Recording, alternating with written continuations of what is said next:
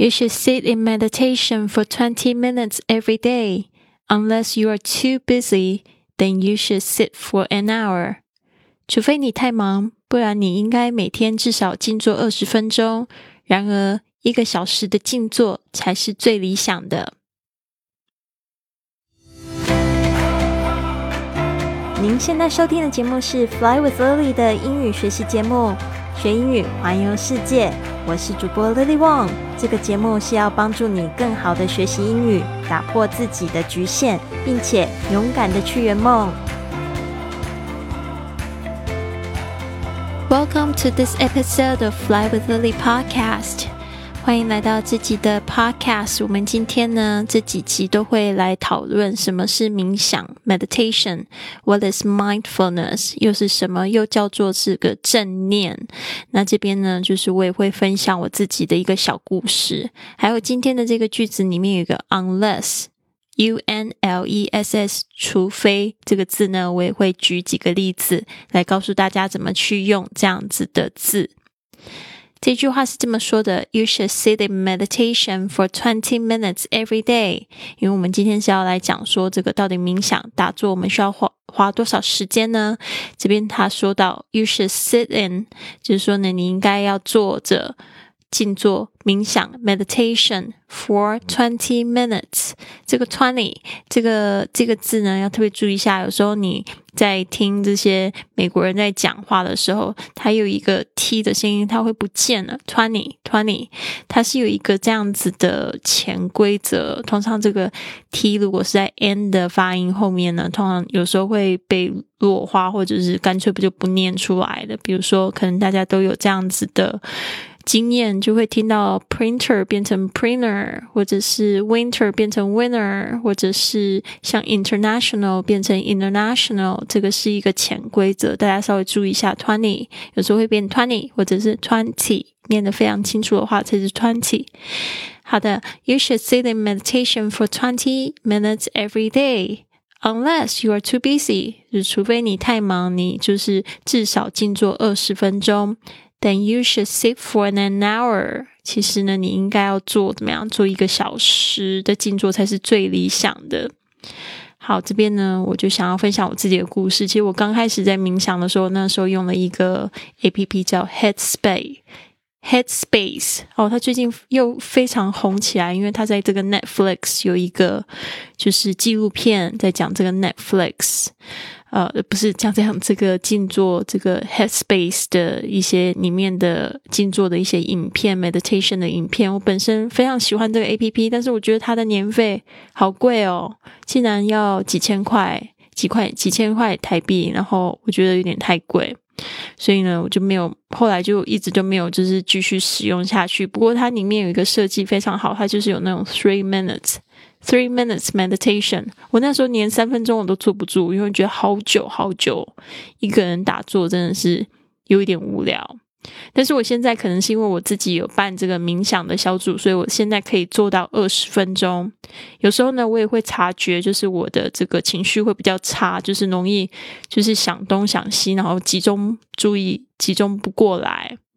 但是呢，我觉得这个就是一种练习，就好比健身吧。我也觉得有呃，之前刚开始在训练的时候，就会觉得。自己的某个肌力很差，但是呢，就是慢慢的、慢慢的柔软度也会因为就是这样子，也会越来越 flexible，就会越来越好。所以呢，大家一定要给自己耐心，要知道这种东西就是累积成山河，一天进步一点点，知道吗？所以呢，你现在只能做三三分钟，未来你这样持续练习。有可能可以做到三十分钟。那他这边是有一个建议啊，unless you are too busy, twenty minutes is necessary, but you should sit for an hour。或者你可以分开的去做这样子冥想，或者是察觉自己情绪比较差的时候，立刻就找个地方，然后让自己静下来，听一下这种 guided meditation。我觉得这种冥想、静坐的音频都蛮不错，还可以顺便学英语。其实为什么会结合这些东西来帮助你们呢？其实我认为，如果你要学英语，或者是你想要去环游世界去做一个非常大的挑战的事情的话，其实你都是要保持你的心情的这个一个非常稳定的状态，也不能太情绪化。因为呢，有时候在在这个路程中，你会碰到很多的挑战。那一旦就是你走偏了，你可能就放弃，就走不回来。来了，对吧？所以才会说需要冥想，需要把这个东西结合在一起。那我们现在在学习这个 meditation 的概念的时候呢，你可以一起顺便把英文学了。You should sit in meditation for twenty minutes every day, unless you are too busy. Then you should sit for an hour. 非常简单的一句话吧。然后接下来我想要就是跟大家聊一下 unless u n l e s s 除非这个字的用法。那我这边呢找到三种用法，大家来听听看。unless 用法一，用在现在式。unless 用在现在式的时候，通常的表达就是，如果你现在不怎么样，未来就会怎么样。譬如 ，You will damage your health unless you stop smoking. You will damage your health unless you stop smoking. 除非停止吸烟，否则将损害健康。You will damage your health unless you stop smoking。还有例如，I'll be waiting for you at the theater unless you call me to say you are not coming。I'll be waiting for you at the theater unless you call me to say you are not coming。除非你打电话来跟我说你不来，否则我就会在剧院里等你，等你。You'll be, I'll be waiting for you at the theater unless you call me to say you are not coming. Unless 的用法二是用在过去式，unless 它用在过去式的时候呢，就是主要的子句主主词后面要接 would。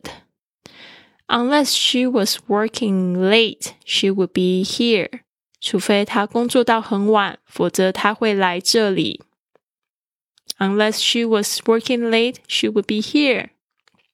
好的，接下来 unless 的用法三，用在过去完成式。这个过去完成式都有，通常都有说，就是他那个时候应该要做这件事情，或者是那个时候可能就会发生这件事情，就是一个假设的语气会发生的一个状况。Unless 除了可以用在现在式、过去式，我们刚才已经介绍过例句了，也可以用在过去完成式。Unless 用在过去完成式的时候呢，主要的子句主词呢要用这个 would have 或者是 wouldn't wouldn't have。OK，这个 would have 合在一起会 would have 会有这样子的发音，或者是 wouldn't have wouldn't have。OK，wouldn't have。嗯，我们来举几个例子吧。第一个例子就是 they would have。They would have 哦，就是我们把它用比较口语化的说法，They would have shot him unless he'd given them the money。除非他给了他们钱，否则他们会开枪打他。They would have shot him unless he'd given them the money。 好，接下来就是不能用 unless 的两种情况，就是使用 unless 的时候，你一定要特别注意下面两点。就是 unless 呢，你是不用在疑问句的，这个除非用在疑问句里面有点奇怪。然后在子句里面呢，unless 后面是不能加 will 或者是 would。哦，这边呢通常都是一句话，没有一个子句的方式。比如说是像这个，unless she was working late, she would be late。这个部分呢不能这样子，不能把这个 unless 用这个未来式哦，这个来代表，或者是一个可能的状态来代表，不行。好的，那我这边呢就是讲到这边哦，希望呢今天呢这个冥想时间的这个呃这个。可以给你们做个参考啦，因为我的故事是真的，我一开始是就是三分钟，然后三分钟我都觉得做的好辛苦哦，那时候还觉得就是 三分钟到了，然后就觉得自己完成一件事情就觉得哇好棒哦，做了三分钟了。但是我真的觉得说这种东西就是一种练习，跟肌肉一样，什么事情都是这样子。我们其实学习呢，就是在训练我们可以接受挑战的这个面向，还有就是肌肉。就是可以，可以就是越来越坚强这样子。所以为什么要爱上学习、喜欢学习呢？会是你二零二一年不败的法宝。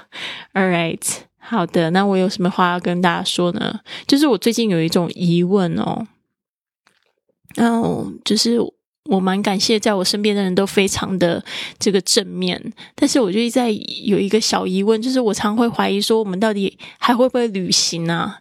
就是说，就是会这样觉得，就觉得说，我们会不会这一辈子都不能去旅行呢？还是说，那我到底还要不要继续教旅游英语？我就会有一种这种就是 烦恼。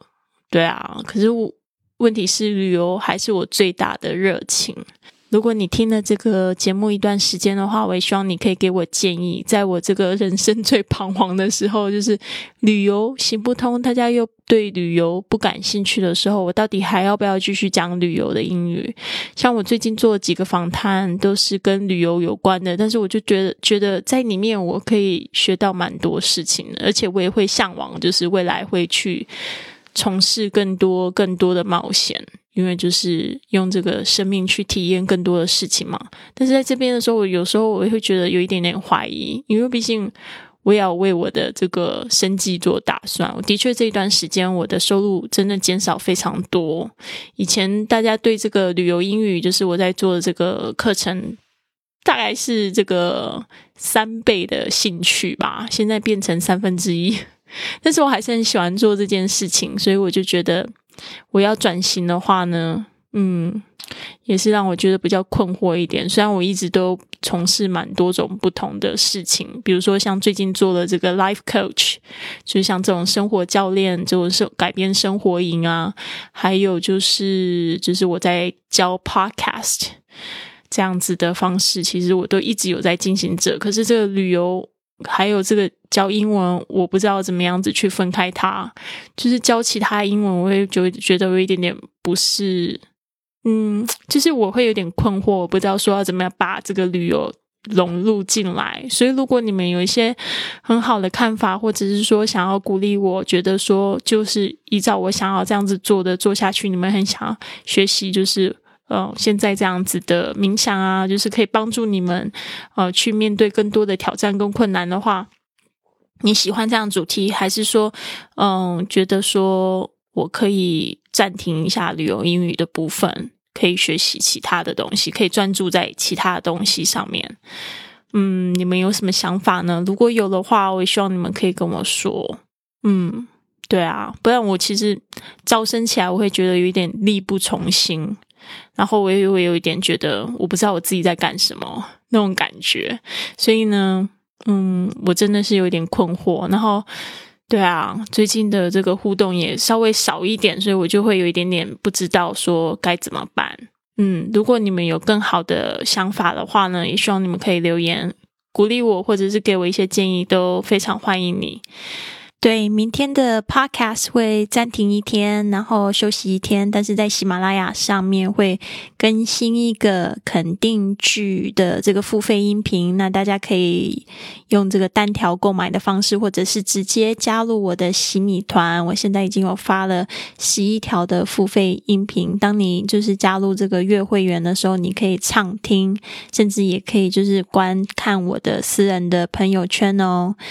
那就是这样子。嗯，我就是后天跟大家见面，See you the day after tomorrow. But also at the same time, have a wonderful day. 跟 Lily 一起说英语去旅行的训练营即将在二月一号开营了，有一百四十四节线上课程，课后还可以发自己的语音作业，让专业老师帮助你正音，更有自信说英语。在家学习也好像在世界各地游走。现在加入，请关注 iFly Club，回复训练营。